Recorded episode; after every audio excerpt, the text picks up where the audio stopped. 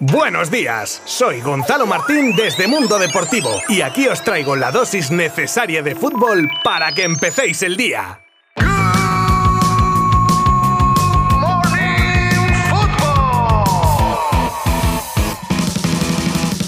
Muy buenas de nuevo. Comenzamos semana en Good Morning Football como siempre con el repaso de todos los resultados de este fin de semana en la Liga Santander y echaremos un ojo a la clasificación ya que el partido de hoy que cierra la jornada decimosegunda no afectaría en ningún caso a las posiciones, vamos a decir, relevantes de la tabla. Y como no, tendremos las noticias más destacadas del día como la nueva apuesta que desde Inglaterra señalan como posible sustituto de Busquets, el recadito del Flamengo al Real Madrid ya pensando en el Mundial de Clubes, la victoria de las chicas de la selección sub-17 en la final del Mundial y un montón de cosas más. Solo aquí y durante los próximos minutos. Os habla Gonzalo Martín desde Mundo Deportivo. Vamos con todo en 3, 2, 1.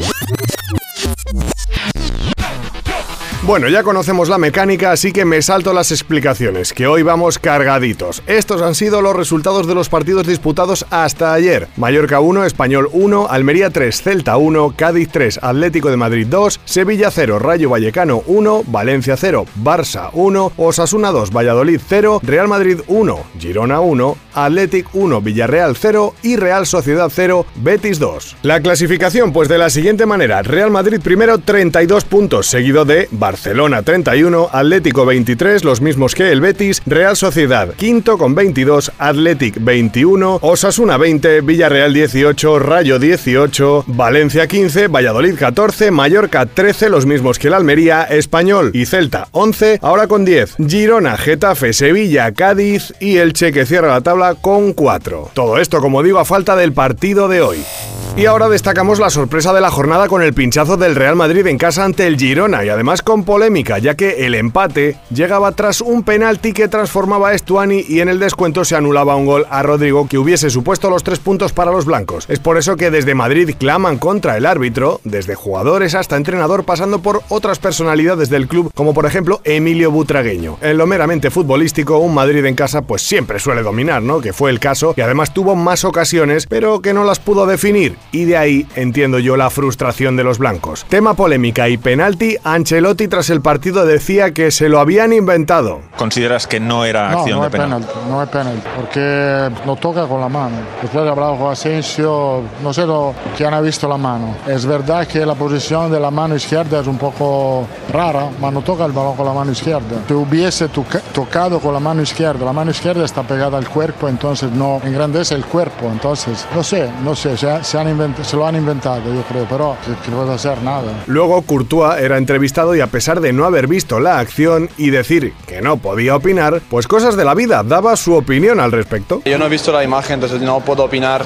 Yo, Marco dice que le da primero en el pecho y luego en la mano. En teoría, cuando da en el pecho y luego en la mano, lo que yo quería recordar de la charla de los árbitros al principio de temporada fue que después de un rebote propio no, no es mano. No creo que eso en Champions se pita, pero bueno, eh, han pensado hoy que, que sí era mano y, y ya está. Es muy raro. A veces es mano, a veces no. Ya no, ya no sabemos cuándo es, cuándo no es. Ahora bien, lo cortés no quita lo valiente, y es verdad que en esta temporada uno ya no sabe lo que es y lo que no es, lo que se interpreta o se deja de interpretar, y desde luego es para mirárselo. Por último, otro que en la misma declaración dice que no hablan de los árbitros, pero habla de su actuación y de cómo valora las decisiones de Melero López. Pero bueno, Butragueño hablaba así en Real Madrid Televisión. Sí, han sido muy sorprendentes, pero no solamente la interpretación de esas jugadas, yo creo que todo el partido, ¿no? desde el inicio, ha sido sí, di- difícil de entender, la verdad. No nos, no nos gusta hablar de los arbitrajes, ¿no? pero, pero ha sido muy raro lo que hoy hemos presenciado aquí.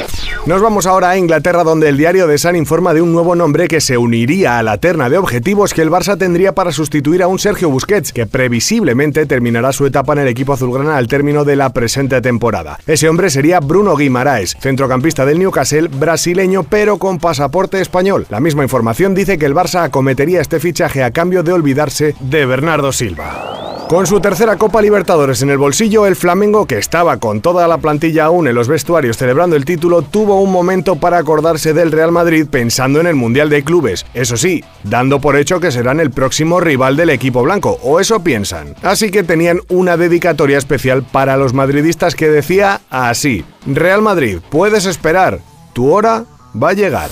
Ya os contaba el viernes que teníamos una cita con una final mundialista, que no es moco de pavo, y hoy hay que celebrar el título de nuestras chicas sub-17 que ganaron a Colombia por 0 a 1 con gol en propia de las colombianas, lo que hace que el equipo de Kenio Gonzalo revalide título y siga coronando a la roja en categorías femeninas inferiores. Ojalá estas jornadas de grandes jugadoras acabe llegando a la absoluta algún día.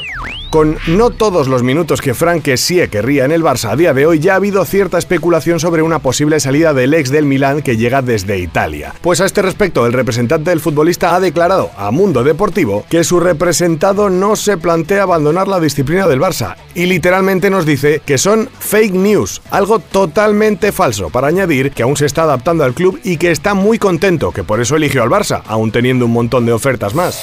Y ahora tenemos, bueno, tiene Argentina una posible baja a la vista de cara al Mundial, al que ya poco le queda, he de añadir. En esta ocasión ha sido uno de los jugadores importantes, Giovanni Lo Celso, el que ha sufrido una lesión en los isquios de la pierna derecha y que si las pruebas no dan buenas noticias podría incluso perderse la cita catarí. Un mal gesto en el partido contra el Athletic, el causante de la posible lesión.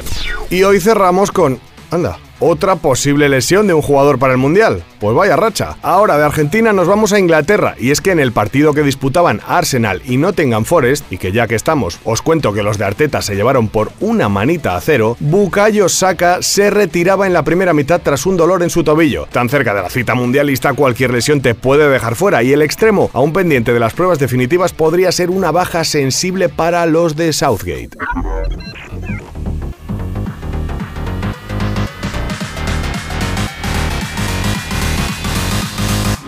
Y esto es todo por hoy. Ya sabéis que todavía queda el partido de Elche y Getafe que cierra la jornada. Y mañana vuelve la Champions. De todo ello y un montón de cosas más, hablamos mañana. Muchas gracias por estar ahí de nuevo. Abrazo virtual. Adiós. Mundo Deportivo te ha ofrecido Good Morning Football, la dosis necesaria de fútbol para comenzar el día.